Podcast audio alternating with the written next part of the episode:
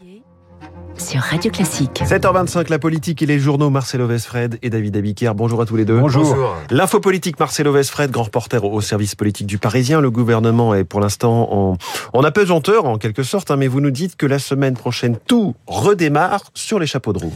Oui, François, c'est, on peut le dire, le vrai coup d'envoi du quinquennat. Plus de deux mois après la présidentielle, on aura mercredi la déclaration de politique générale d'Elisabeth Borne.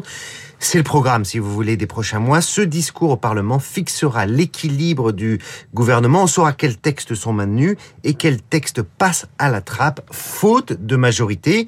Logiquement, en amont, on devrait avoir le remaniement. Donc lundi ou mardi, il y a au moins trois ministres, enfin il y a trois ministres battus aux législatives à remplacer, plus la ministre des Outre-mer Yael Braun-Pivet, partie au perchoir de l'Assemblée, sans oublier le cas Damien Abad, fragilisé par l'ouverture d'une enquête pour tentative de viol. Mmh. Ajoutez à cela, François, une dizaine de postes de secrétaire d'État qu'il reste à pourvoir, logement, tourisme, anciens combattants, artisanat, etc. C'est là qu'on verra s'il y a des prises de guerre. Puis, au cours de la semaine, se tiendra un conseil des ministres. Ce sera, accrochez-vous bien, le premier depuis le 14 juin. Oui. Autant dire que l'État est à l'arrêt en ce moment. Plus de textes, de décrets importants ou de nominations. Et dans de nombreux secteurs, hein, par exemple le bâtiment, il est urgent que la machine à prendre des décisions soit rallumée. C'est donc une semaine qui sera politiquement décisive pour le pays. Oui, d'ailleurs, Emmanuel Macron, qui rentre ce matin du Portugal, va passer son week-end à plancher sur la nouvelle gouvernance. Les téléphones vont chauffer, nous dit-on.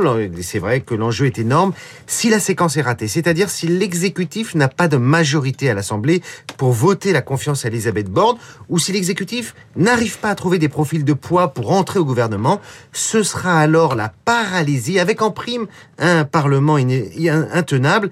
Dans cette hypothèse, la dissolution deviendra inéluctable. Mm. En revanche, si Emmanuel Macron trouve l'art d'avancer en nouant des deals texte par texte, on entrera dans une ère inédite où les lignes vont bouger en permanence et où les extrêmes qui désormais occupent des postes clés à l'Assemblée vont vouloir faire bonne figure. Bref, cette fois-ci, l'expression n'est pas galvaudée, on est à la croisée des chemins. On est à la croisée des chemins. Bon, on va surveiller ça cette semaine.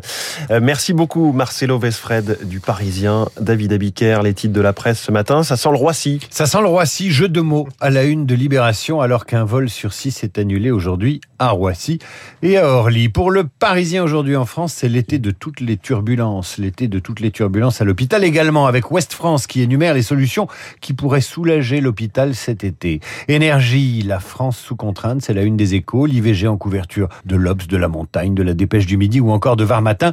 En une de la Croix et de Sud-Ouest, on célèbre le départ du Tour de France. Ça sent les vacances avec le point qui se demande où est passé le goût de l'effort et le Figaro qui s'interroge sur ces Français qui ne veulent pas travailler.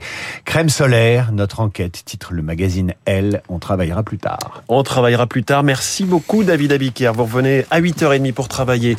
Bonjour Renaud Blanc. Bonjour François. La matinale de Radio Classique continue avec vous. Votre invité ce matin. Eh bien, le président d'ELAB, Bernard Sananès, nouveau baromètre ELAB, les échos Radio Classique sur la popularité du personnel politique. Et vous verrez que l'exécutif, eh bien, retrouve des couleurs. Ça peut sembler paradoxal en cette période plutôt agitée pour euh, l'Élysée. Et Matignon, Bernard Sananès pour commenter l'actualité politique, la commission des finances, le remaniement.